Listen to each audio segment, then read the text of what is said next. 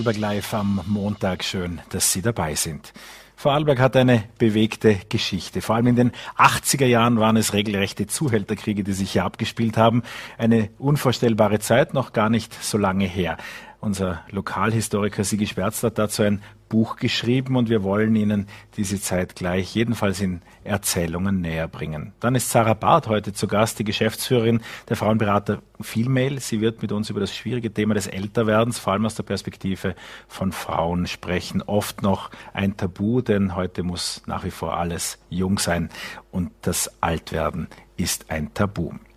Die Landtagspräsidenten aller Bundesländer und von Südtirol haben sich heute in Braz getroffen und ja, sind mit dem Bundesrat zusammengetroffen, auch mit äh, Mitgliedern der Regierung. Magnus Brunner war beispielsweise da und hat Themen aus dem Klimaschutzministerium näher gebracht. Und dazu begrüße ich nun Landtagspräsidenten Harald Sonderegger herzlich bei uns im Studio. Guten Abend, Herr Präsident. Guten Abend und grüß Gott. Welche Kraft geht denn ganz grundsätzlich gesprochen Ihrer Erfahrung nach von den Landtagen aus? Ich glaube, dass die Landtage eigentlich eine unterschätzte Kraft äh, darstellen, weil schlussendlich und am Ende des Tages sehr, sehr viele Dinge, auch wenn sie bundesweit geregelt und in Grundsatzgesetzen oder ähnlichen Dingen vorgegeben werden, damit die Dinge dann wirklich auf die Straße im wahrsten Sinne des Wortes kommen, braucht es oft landesgesetzliche Bestimmungen, landesgesetzliche Umsetzungsvorgaben und auch den Kontakt der Länder, der jeweiligen zu den Gemeinden, weil dort leben die Menschen, dort stehen die Maschinen, dort geschieht das Leben. Ein Thema, das heute mit auf der Agenda stand, war das geplante Informationsfreiheitsgesetz. Das muss man in einigen Worten erklären. Es soll ja eigentlich um die berühmte österreichische Amtsverschwiegenheit gehen, dass von Grund auf eigentlich einfach alles nicht mitgeteilt werden muss. Äh, das Prinzip wird eigentlich umgedreht, nämlich dass es ein Recht auf Informationsausfolgung gibt und die Präsidenten haben sich klar gegen das Amts, die, die Aufhebung des Amtsgeheimnisses jedenfalls im parlamentarischen Bereich äh, ausgesprochen. Warum? Ich glaube, man muss die Frage ein bisschen anders darstellen. Die Präsidenten haben sich nicht gegen die Aufhebung des Amtsgeheimnisses an sich und gegen diesen wirklichen Wechsel in Richtung Informationsfreiheit ausgesprochen. Sie sehen aber sehr kritisch die Einbindung der legislativen Ebene, also der parlamentarischen, der gesetzgebenden Ebene in dieses Gesamtkonzept, äh, wie es derzeit in Vorentwürfen und in Grundsatzüberlegungen diskutiert wird, weil eben der parlamentarische Prozess per se eigentlich transparent und öffentlich ist. Demokratie, politische Debatte, Diskussionen im Landtag, Landtagssitzungen, das sind alles Dinge, die öffentlich passieren. Das ist die Grundidee der Demokratie. Und auch die Amtsverschwiegenheit, bisher, so wie sie geregelt ist, fokussiert auf die Exekutive, die ausführende politische Gewalt. Und dort ist es richtig, dass wir diesen Change vornehmen. Können Sie ein konkretes Beispiel geben? Welche Informationen könnten in Zukunft, so diese Entwürfe so umgesetzt würden, auch aus dem Bereich der Legislative an die Öffentlichkeit gelangen, die heute beispielsweise der Amtsverschwiegenheit unterliegen? Wir haben eigentlich nicht wirklich äh, Vorstellungen dazu und deshalb bezweifeln wir den Mehrwert, weshalb überhaupt die Landesparlamente, aber auch das Bundesparlament und auch der Bundesrat hier mit einbezogen sein sollen. Äh, der einzige Bereich, den es in im Sinne Verwaltung auch in der Legislative gibt. Das ist sowohl auf Bundes- wie auch auf Länderebene die, die Bereiche der Landtagsdirektion, wo Person, ein gewisses kleines Maß an Personalverwaltung und ähnlichen Dingen passiert. Und da sind wir durchaus bereit, dass dieser Bereich mit einbezogen werden kann, aber nicht die klassische parlamentarische Arbeit, weil die ohnehin öffentlich passiert. Sie haben auch äh, als weiteren Agendapunkt über Projekte aus dem Klimaschutzministerium sich informiert. War da aus Vorarlberger Perspektive gerade zum zuletzt so heiß diskutierten Thema S18 was dabei? S18 wurde nicht direkt angesprochen. Es waren verschiedenste Themen äh, zum, im Zusammenhang mit dem Erneuerbaren Ausbautengesetz, mit dem in Diskussion und Vorbereiten befinden, äh, befindlichen äh, Erneuerbaren Wärmegesetz und auch diskutiert und besprochen wurde und angesprochen wurde das Thema CO2-Bepreisung und äh, die Bereiche im Zusammenhang. Und das ist auch äh, laut Staatssekretär Brunner, der ja mit anwesend war und hier die entsprechende Auskünfte gegeben hat, immer gleichzeitig gleichzeitig auch mit der, mit der Thematik äh, Klimabonus, soziale Dimension zu sehen. Das, was auch immer betont wird von den Landtagen, ist ja die Möglichkeit, auch äh, europäisch mitzugestalten, auch im europäischen Kontext mitzugestalten, so muss man das sagen. Auch die Regionalparlamente beziehungsweise das Europa der Regionen äh, wurde einmal mehr beschworen. Wie steht es denn, auch gerade mit der Pandemie im Rücken und den hochgezogenen Grenzen, tatsächlich um die Region? Grundsätzlich, glaube ich, steht es um die Regionen ganz gut, weil die Regionen in unterschiedlichster Art und Weise und auch weil sie unterschiedliche Voraussetzungen haben, glaube ich, die Pandemiebewältigung per se auch schaffen mussten, gemeinsam mit den Städten und Gemeinden. Die quasi zentrale Ebene hat im Bereich der Gesetzgebung oder im Verordnungswege entsprechende Grundsätze vorgegeben und die müssen aber genauso wie in den anderen Thematikbereichen natürlich auch quasi an die Menschen herangebracht und umgesetzt werden. Und da ist die lokale und auch die regionale Ebene nach wie vor die entscheidende äh, Situation, weil hier die Dinge einfach quasi umgesetzt werden müssen und auch gelebt werden müssen. Und da verstehen wir uns gerade auch als Landesparlamente, aber auch mit den lokalen äh, Vertretungen, mit den Bürgermeistern, mit den Gemeindevertretungen vor Ort eigentlich als Sprachrohr in beide Seiten. Wir müssen einerseits schwierige Verordnungstexte manchmal auch hinterfragungswürdige und diskussionswürdige Positionen übersetzen, transportieren an die Bevölkerung und gleichzeitig natürlich die Sorgen, die Ängste, die Nöte, die Bedenken, teilweise auch berechtigten äh, Bedenken aufnehmen und wieder versuchen, über unsere Kanäle dann einzuspeisen, dass man es vielleicht beim nächsten Mal da oder dort etwas besser macht. Sie haben eingangs durchaus mit einem Quäntchen Selbstkritik ja auch gesagt, oftmals unterschätzt äh, sind die Landtage. Äh, es ist ja auch durchaus so, dass äh, vor allem im Bund oder auch dort, wo äh, Zentralisierung oder Föderalismus nicht immer groß geschrieben wird, ja oft auch die Frage generell nach der Existenzberechtigung der Landtage kommt. Vor allem, wenn viele dieser sogenannten Entschließungsanträge kommen. Der Landtag möge auf die Bundesregierung einwirken, dass sie in Brüssel erreichen möge das und das bringt uns dann wahrscheinlich ja tatsächlich nicht weiter. Gibt es Ihrer Ansicht nach Reformbedarf bei den Landtagen?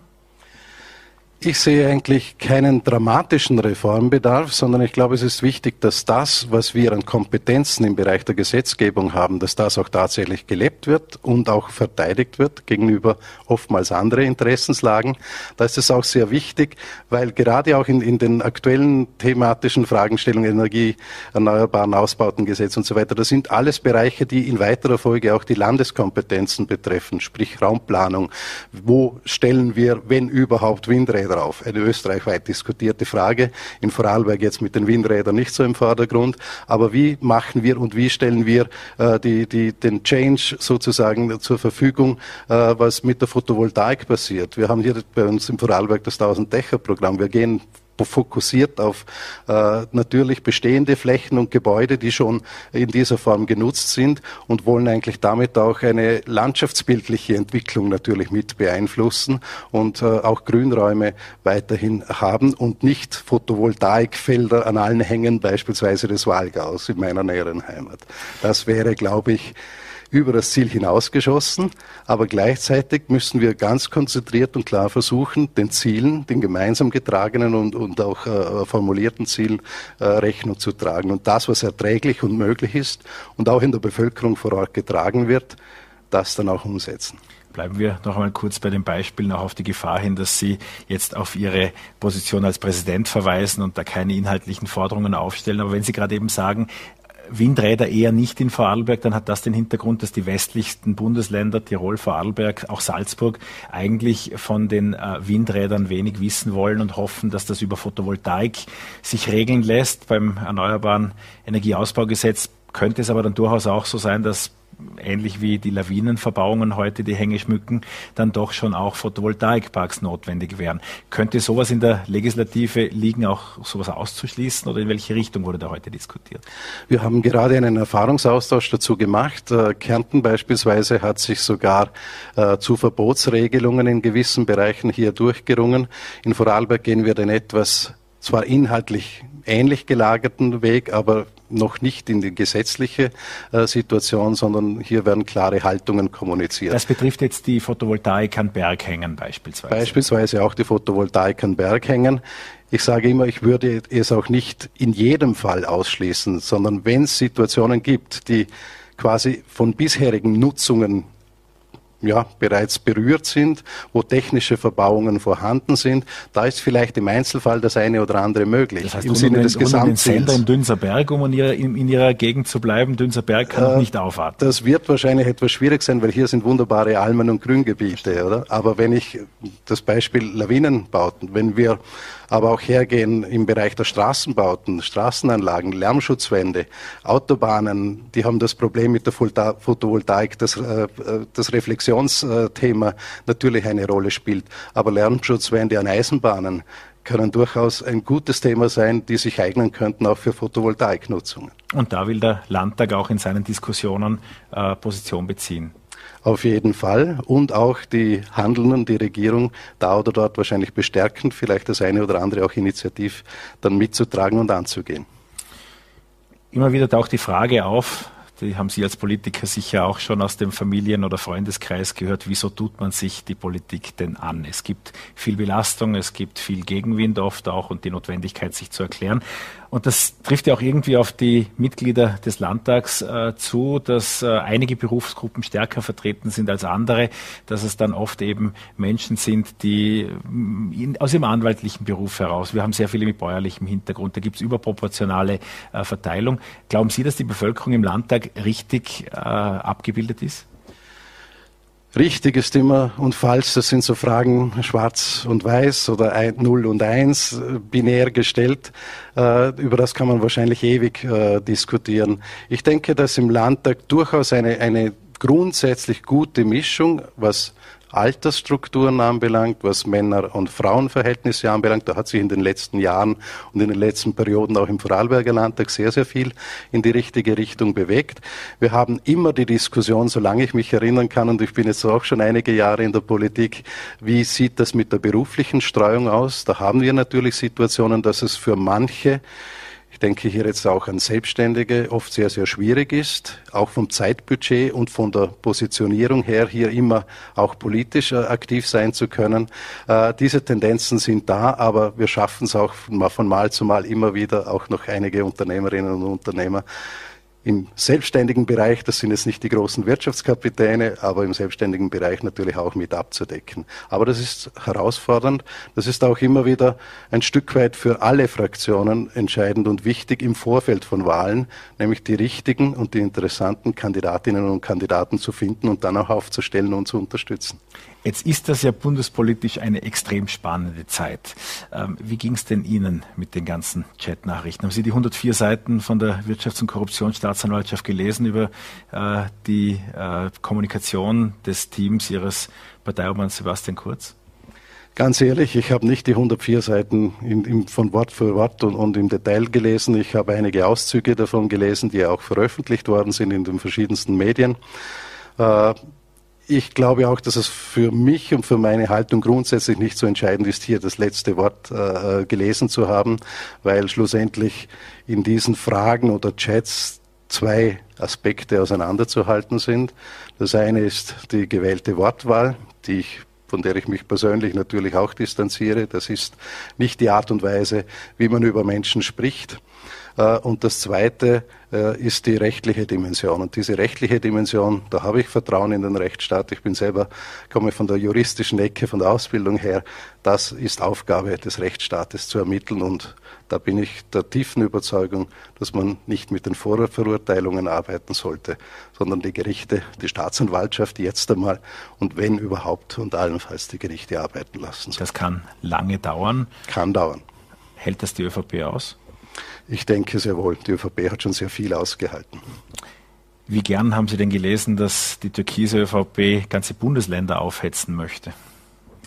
Ich glaube, das ist auch ein Stück weit aus dem Zusammenhang gerissen. Wenn man nämlich das Grundthema äh, anspricht, nämlich um die Frage der Kinderbetreuung, äh, und die Verhandlungswege und die Vorgespräche und die ganzen Ebenen, die da oft äh, bespielt werden und diskutiert werden, sich anschaut, dann glaube ich, ist das eine überflüssige Bemerkung. Man hätte kein Land aufhetzen müssen, weil die Länder sowieso aufgestanden wären, weil solche Verhandlungen nur zwischen unter Anführungszeichen Städtebund und, und Gemeindebund, also auf lokaler Ebene mit den Regierungsspitzen zu führen, das geht nicht, weil das ist Teil des Finanzausgleichs. Und hier gehören die Länder dazu. Und die hätten sich auch hineinreklamiert. Glauben Sie, dass Sebastian Kurz dereinst wieder Bundeskanzler werden kann? Eine heute wirklich nicht seriös zu beantwortende Frage, weil wir nicht wissen, was allenfalls aus den gerichtlichen Erhebungen bzw. staatsanwaltschaftlichen Erhebungen kommen wird und wie die Dinge dann weitergehen. Das kann man, glaube ich, heute einfach nicht seriös beantworten. Der Präsident des Vorarlberger Landtags war das, der heute mit seinen Kolleginnen und Kollegen aus allen Bundesländern und Südtirol in Graz getagt hat. Vielen Dank für den Besuch bei uns im Studio. Dankeschön und schönen Abend. Alles muss jung sein, als alt will niemand gelten und Frauen sind grundsätzlich in der Gesellschaft mit dem Altern stärker von Altersdiskriminierung betroffen, als das eben Männer sind. Altern ist negativ behaftet, wird oft auch ignoriert, medial nicht erwähnt, alles wird auf jung getrimmt. Ich freue mich sehr, dass wir heute zum Altern stehen und äh, Sarah Barth, Geschäftsführerin der Frauenberatung Female bei uns zu Gast haben. Sie haben einen Schwerpunkt gesetzt. Einen schönen guten Abend. Hallo, vielen Dank für, Ein für, die Einladung. Gerne. Wo liegen denn die Unterschiede zwischen Mann und Frau, wenn es ums Altern geht, in Ihrer Wahrnehmung? Ja, erstmal vielen Dank, dass Sie äh, heute Aufmerksamkeit dem Thema schenken, dem Altern, weil es tatsächlich ein Thema ist, das sehr wenig besprochen wird. Ähm, es ist aber doch so, dass unsere Gesellschaft schon seit langem demografisch eine Entwicklung ähm, mit sich bringt, wo ältere Menschen den größten Teil der Gesellschaft ausmachen und Frauen immer noch eine deutlich höhere Lebenserwartung haben. Das heißt, ähm, von diesem großen Teil der älteren Menschen sind Frauen nochmal der größte Teil und dennoch wird diesem, dieser Gesellschaftsanteil sehr wenig Aufmerksamkeit geschenkt.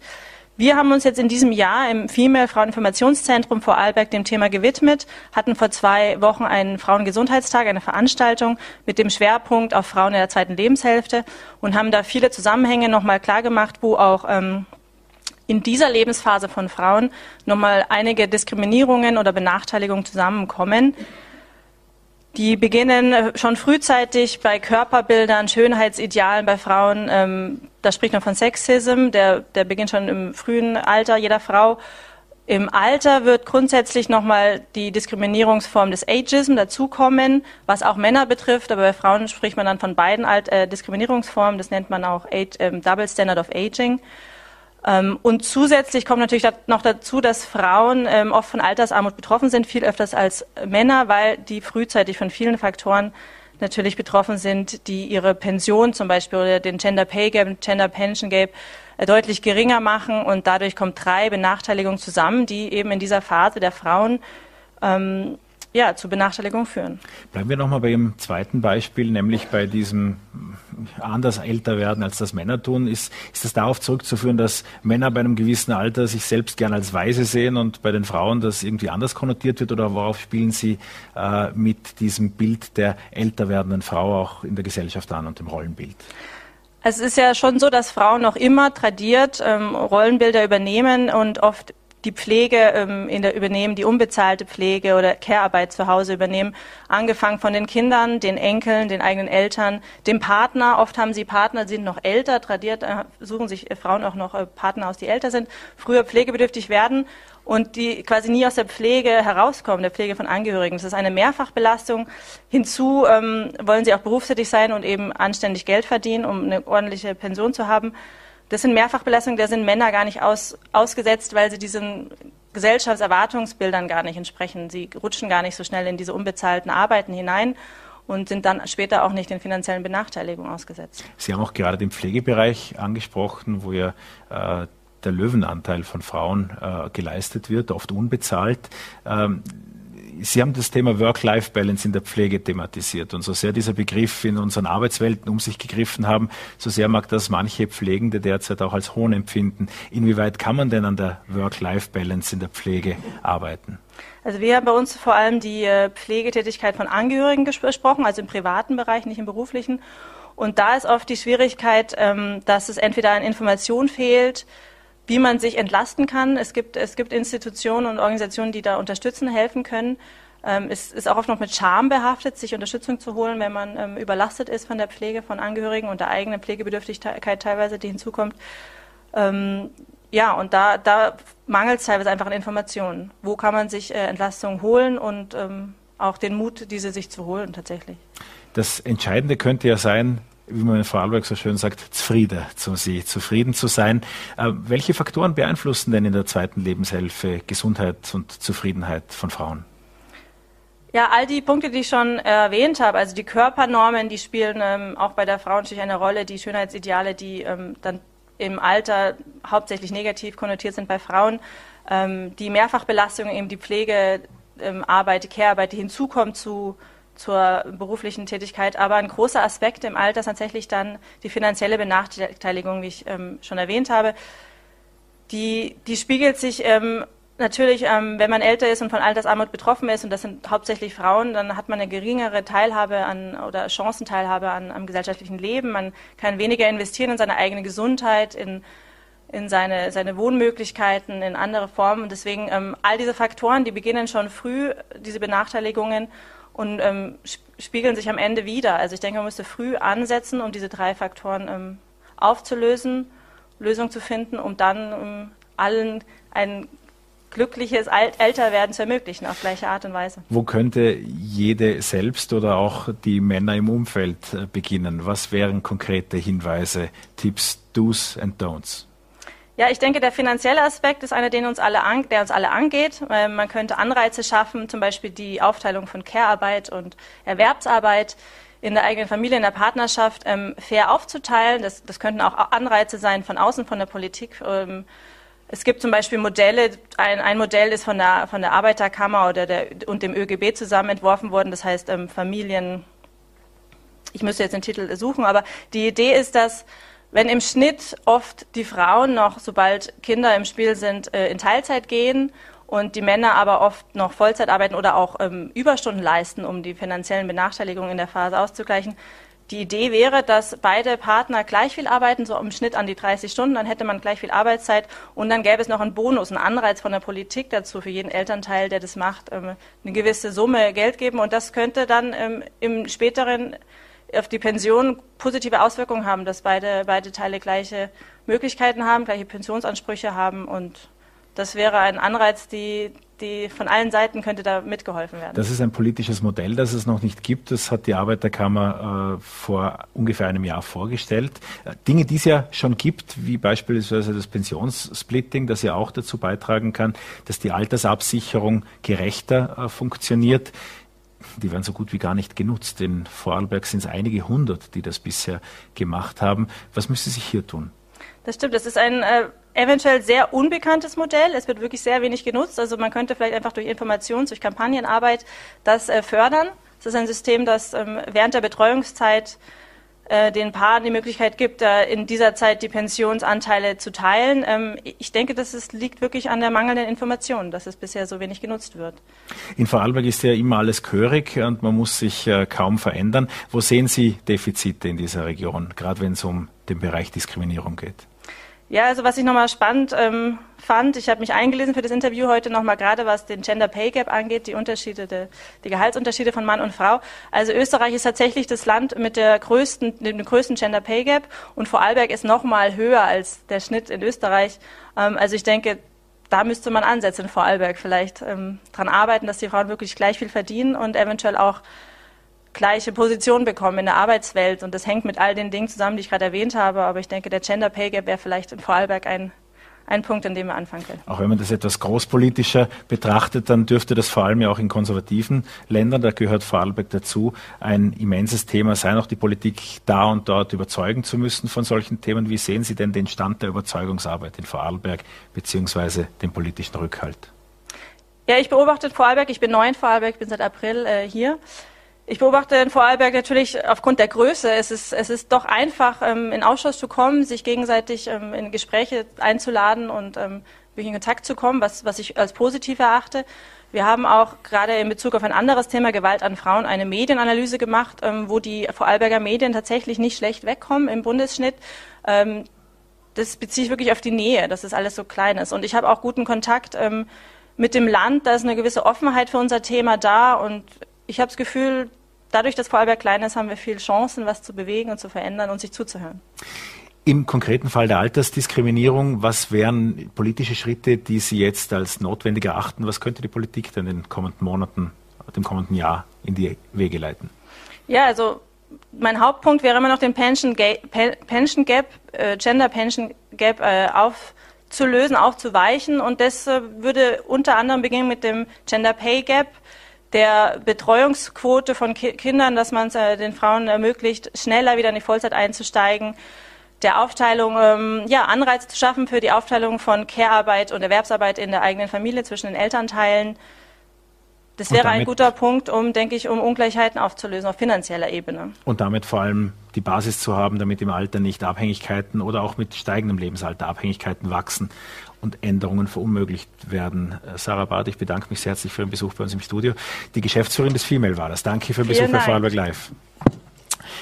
Sigi Schwärzler ist unser nächster Gast heute und er ist Land auf, Land ab bekannt. Sie werden ihn gleich wiedererkennen. Bekannt aus seiner Tätigkeit als Unteroffizier beim österreichischen Bundesheer. Das ist seit 2017 Geschichte, also nicht das Heer insgesamt, aber Sigi Schwärzler beim Heer. Und äh, seitdem ist er als Lokalhistoriker aktiv und hat jetzt ein Buch vorgelegt, das, äh, guten Abend, Herr Schwärzler, einiges, einiges an Geschichte bietet, die sich normalerweise nicht in Geschichtsbüchern findet. Worum geht es konkret? Ja, dieses Thema ist eigentlich sehr brisant, weil die heutige Generation kann sich ja kaum mehr vorstellen, was sich damals in den Jahren 1975 bis 95 hier im Ländle dargestellt hat. Es gab Mord und Totschlag im Milieu. Wenn ich äh, überlege, diese Kriminalstatistik zeigt da 29 Mordversuche auf. Davon wurden elf Zuhälter erschossen und fünf Prostituierte mussten ihr Leben lassen. Äh, Chicago-Verhältnisse kurz äh, es erläutert. Waren ja. wahre Zuhälterkriege, oft auch importierte Kriminalität, wobei das damals äh, Kärnten und andere Bundesländer gemeint war, wo eben dann auch äh, sehr viele äh, Zuhälter im Land waren. Eine Prostitutionsszene, die Harder Betonstraße oder die Feldkircher Wichner Straße sind da vielen noch bekannt. Ähm, wieso hat Sie das Thema fasziniert? Ja, mein, meine Themen waren immer schon die so Randgruppen, die ich äh, aus frühen Büchern immer, immer passend gezeichnet habe, wie Zuhälter jetzt in diesem neuen Buch oder früher die Wilderler oder die Schmuggler oder mit einem Kollegen habe ich ein Buch gemacht über die Standschützen im Ersten Weltkrieg. Lauter Themen, die was kaum behandelt werden, weil doch der Aufwand unheimlich groß ist zum Recherchieren. Und das ist für mich ein Hobby und das hat mich sehr gereizt. Sie haben es erwähnt, es waren Zustände fast wie in Chicago. Es ging um Maschinengewehre, um, heute würde man sagen, Drive-by-Shootings. Es wurden Menschen im Vorüberfahren erschossen, an Autobahnraststätten ist einiges passiert, Wohnwagen sind explodiert. Schildern Sie doch ein bisschen, was da in diese Zeit alles fällt. Ja, wenn ich mir überlege, dass in guten Zeiten 300 Broschurierte hier im Vorarlberg tätig waren, mit ihren 100 Zuhältern, die angeblich sich als Aufpasser betätigt haben, ne? Und dass die Revierkämpfe zwischen den, den verschiedenen Gruppen sehr stark war. Alle wollten ein, ein Stück vom Kuchen haben. Ne? Es war Morden Totschlager. Die, die Broschurierten mussten Standgeld zahlen. Ne? Es konnte sich keiner mehr frei bewegen. Es, es wurden äh, Grenzen abgesteckt, wer wann wo äh, irgendwo ihr Recht hatte. Es, es spiegelt sich auf, es, es ging um einen Haufen Geld, um, um, um, um viel Kohle. Und das hat sich so aufgespiegelt, dass jede Gruppe wollte ihr Machtstreben eben vergrößern. Ja. Und, und es, es kam zu Messerstechereien, es, es, es kam zu Schießereien. Ne? Wie vor angekündigt, es wurde in Lustenau 1978, wurde ein Jungzuhälter aus dem Fahrtenauto erschossen. Ne? Etliche Jahre später, ebenfalls wieder in Lustenau, in, im Gasthaus Helvetia, ja. da haben sich sieben bewaffnete Zuhälter sich, sich getroffen. Ne? Da ging es um, um eine Prostituierte, die abgesprungen ist, weil ihr Zuhälter im Gefängnis saß. Und, und die hat dann, sie hat einen anderen Beschützer genommen und wo der Kurs rausgekommen ist, wollte er eine Ablösesumme haben von, von, den, von dem neuen oder von dem aktuellen Zuhälter. Und das hat sich so abgespielt, dass alles aufgebauscht wurde und im Endeffekt waren dann zwei Tote und, und ein Schwerverletzter, die, die, was im Gasthaus noch übrig blieben. Ne? Wir haben hier ein Archivbild ausgegraben. Was sehen wir denn, was sehen wir denn hier? Ja, hier sehen wir da diesen Army-Schlitten. Das war 1978 in Luschnau. Da wurde ein Jungzuhälter aus dem fahrenden Auto erschossen. Die, die, haben, die haben den verfolgt, die eine Gruppe, das waren diese Steiler Kärntner, die haben dann immer sich mit der Brenzer als Sippe, äh, haben sie sich jetzt äh, untereinander geschlagen und das war dies, dieser Konkurrenzkampf und, und denen wollte man eine, äh, wie gesagt, eine verpassen und dieser Jungzuhälter, das, das war einer, der was immer schwer bewaffnet war, sehr gefährlich und den wollte man aus dem Verkehr ziehen. Ne? Und sie haben sich dann äh, mit zwei Autos haben sie sich auf die Verfolgungsjagd gemacht und haben den aus dem fahrenden Auto rausgeholt, rausgeschossen. Halt wie konnte, das, wie konnte das damals eigentlich so eskalieren? Und äh, was ist die Rolle auch der hier ansässigen äh, Hintermänner, die ja oft auch bis heute nicht bestraft wurden oder nicht überführt werden konnten. Ja, das Problem war ja früher bis 73 war ja diese Zuhälterei bei uns im, im, im Ländle irgendwie greifbar. Das heißt, es war übersehbar. Das waren einzelne bringende Zuhälter vorhanden. Äh, die, da, es gab äh, keine Schießereien, es war alles ruhig. Ja. Ab 73 hat sich dann das, das Landschreiergesetz geändert. Das heißt, früher muss, musste der Zuhälter eine Arbeit nachweisen oder eine Beschäftigung, damit er nicht eingesperrt der dort in ein Arbeitshaus kam. Dann wurde das, das Gesetz liberalisiert und es war die Zuhälterei nicht mehr strafbar. Die einzige Handhabe war äh, die Ausbeutung der Prostitution. Und das war schwer nachzuweisen. Und das war ein Vakuum für die anderen Zuhälter aus dem Osten, hier Fuß zu fassen, weil hier durch das Dreiländereck, äh, Deutschland, Schweiz, war, war war der, sagen wir so, war der Sexkontakt um einiges höher zu bezahlen als wie im Osten. Ne? Hier, hier musste ein Vorarlberger 500 Schilling bezahlen damals und Schweizer und Deutsche, das, das sind mit 100 Franken oder 100 D-Mark, hat man die abgestempelt. Ne? Und das war für die anderen ein lukratives Geschäft, hier an diesem Kuchen teilzuhaben. Und die Gier und, und, und auch die Moneten, das ist natürlich gewaltig, was sich dort denn abgespielt hat. Da waren da gewaltige äh, Geldmengen im Umfluss. Ne? Das heißt, es gab einiges zu verdienen. Sie haben die späten 70er Jahre angesprochen, auch die 80er spielten eine Rolle, aber es gab auch in den 90er Jahren nach wie vor Vorfälle. Wenn ich, äh, ich glaube, der Weißelmord oder Anfang der 90er Jahre, dort wo heute die Autobahnraststätte in Hohenem steht, auch da wurden noch Schüsse getätigt, auch da gab es noch äh, ungeklärte Morde bis heute. Wann konnte dann die ganze Angelegenheit befriedet werden? Ja, das war, hat ungefähr 20 Jahre gedauert, von ca. 73 oder 75 bis 95er. Äh, in den 80er Jahren hat sich das Gesetz geändert. Man konnte den Zuhältern äh, mehr äh, zugreifen. Man, man, man, konnte sie eher aus dem Verkehr ziehen.